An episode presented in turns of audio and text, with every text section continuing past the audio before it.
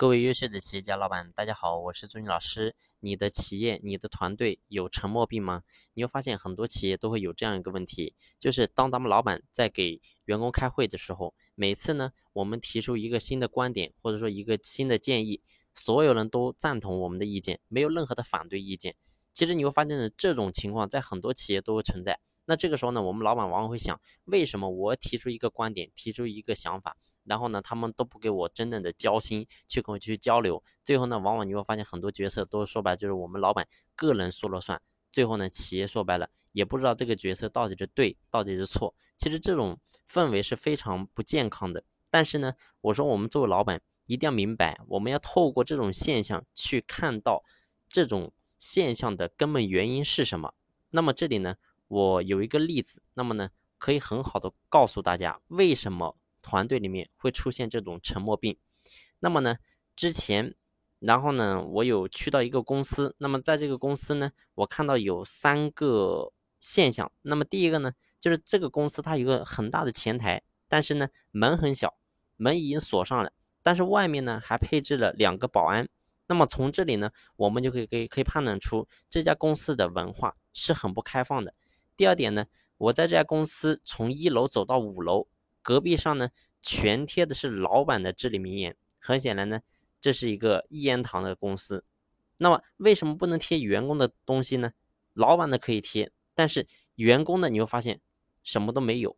那么这是第二个点。第三个呢，就是公司是沉默的。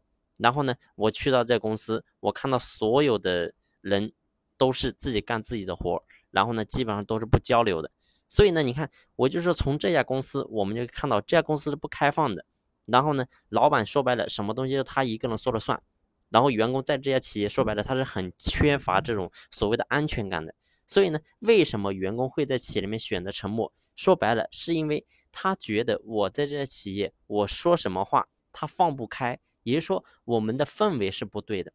所以在这个地方呢，我说，但是导致这种情况、这种氛围的根本原因是谁导致的？我说核心还是在于我们老板，也就是说在我们这个地方出了问题。也就是说，你有没有真正的给到一个非常宽松、非常开放的一个氛围，给到所有的员工，让他心里不再很压抑呢？所以这个点是很重要的。